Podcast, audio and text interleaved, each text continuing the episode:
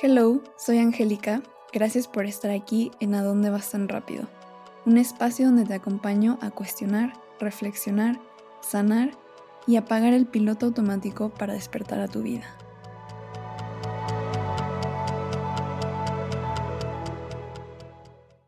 Hello, espero estés muy bien.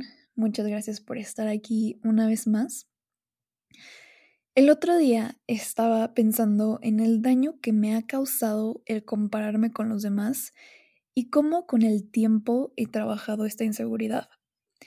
Y llegué a la conclusión de que crear mi propia definición de éxito y ser autocompasiva han sido clave en combatir este hábito tóxico de compararme con los demás. Creo que las redes sociales nos facilitan el compararnos con los demás en todos los sentidos, desde lo físico hasta lo emocional, y por eso creo que esto se ha vuelto un problema gravísimo últimamente. Porque ahorita, ¿quién no tiene al menos una red social? Por ejemplo, es muy fácil pensar que alguien que se la pasa hablando de salud mental como yo, podrían pensar que siempre estamos en paz o que estamos felices porque normalmente compartimos desde este estado de felicidad y paz. Y probablemente te llegas a comparar con personas así, cuando seguramente a estas personas les falta muchísimo que aprender para vivir totalmente en paz, porque ese es mi caso, me la paso hablando de paz mental y a mí todavía me falta un camino enorme por recorrer, no estoy ni cerca de estar ahí. O tal vez te compares con alguien que se dedica a lo mismo que tú, pero esa persona lleva muchísimo más camino recorrido del que tú crees, entonces no es justo comparar su éxito con el tuyo, porque ellos te llevan muchísima ventaja y desafortunadamente en redes sociales no es muy obvio ver este camino recorrido porque vemos a alguien haciendo videos y decimos, ay, se ve súper fácil, pensamos que podemos alcanzarlos con unos meses de trabajo, pero no es así. También te lo digo por experiencia. y yo la verdad, desafortunadamente me comparo muchísimo y después de mucha reflexión, estoy aquí para decirte y recordarme a mí misma que compararnos es la fórmula perfecta para autosabotearnos. Para dejar de compararte, pregúntate, ¿cómo se ve para ti el éxito? No para las personas que son tus ídolos, sino para ti. ¿Cómo se ve tu propia definición de éxito? Evita que tu respuesta incluya el compararte con alguien más, porque es algo que muchos tendemos a hacer.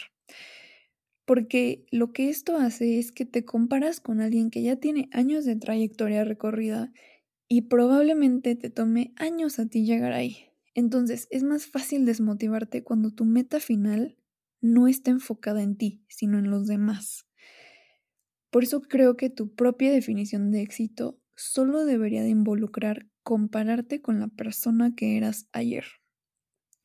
Por ejemplo, en vez de decir, este año me voy a poner igual de fit que mi influencer favorita, puedes decir, este año voy a terminarlo más fit de lo que terminé el año pasado. Espero hayas notado la diferencia entre esas dos definiciones porque al sacar a las otras personas de tu definición de éxito, cuando enfocas toda la meta en ti y te pones a ti toda la responsabilidad de alcanzarla, te quitas la presión de no llegar a ser como ellos. Y de esta manera, solo depende de ti ser mejor de lo que eras ayer. Y si cumples con esa meta, ya estás un paso más cerca de sentirte exitosa o exitoso. Y además de crear tu propia definición de éxito, es súper importante invitar la autocompasión a tu vida.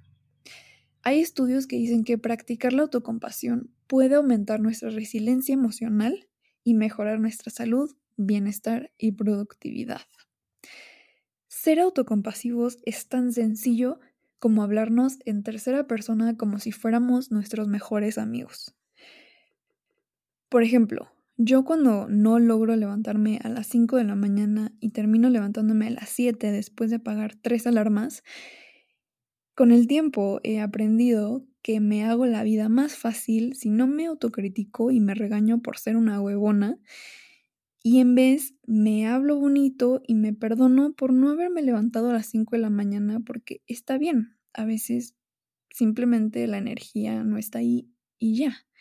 Es más fácil perdonarte, desapegarte de la situación y animarte a seguir con tu rutina del día. Y así, en mi caso, puedo irme a dormir temprano para al día siguiente tener las energías de levantarme a las 5 de la mañana.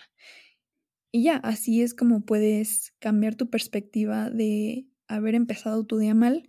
Ah, bueno, lo empecé mal, no hay pex, continúo con mi rutina y lo vuelvo a intentar mañana sin regañarme porque nadie me está regañando por no levantarme a las 5 de la mañana, es una meta personal que si no la cumplí, ni modo, lo haré mañana. Pero qué ganas regañándote y hablándote horrible, diciéndote que eres la peor persona del mundo por no haber hecho algo tan simple como levantarte temprano. Y como somos humanos y venimos a aprender, seguramente ya sabes que los planes nunca salen a la perfección. Y eso está bien, hay que aprender a manejar esa ambigüedad y a ser compasivos con nuestros esfuerzos. Te recomiendo volverte tu mejor amiga o amigo y perdonarte cuantas veces lo necesites, porque probablemente sean muchas más veces de las que tú crees. Recuerda que tú eres tu peor crítico. ¿Qué pasaría si te vuelves tu mejor apoyo? Y para cerrar este episodio, Creo que la verdadera clave del éxito es estar bien contigo misma o mismo. Saca a todos los demás de tu definición de éxito y sé autocompasiva con tus esfuerzos y esa creo que es una excelente fórmula de alcanzar el éxito a corto, mediano y largo plazo. Eso fue todo por hoy. Muchas gracias por escucharme. Espero haberte aportado mucho valor y si lo logré, por favor regálame unas estrellitas en el rating del podcast en la plataforma que sea que estés escuchando esto. Y por último, te dejo la frase matona que es, a la cima no se llega superando a los demás, sino superándote a ti mismo. Anónimo. Por favor sígueme en Instagram como arroba a donde vas tan rápido y también me puedes escribir por ese mismo canal si tienes preguntas, recomendaciones o lo que sea que me quieras compartir. Soy Angélica Sánchez. Nos escuchamos el próximo martes. Saludos a todos y cuídense mucho.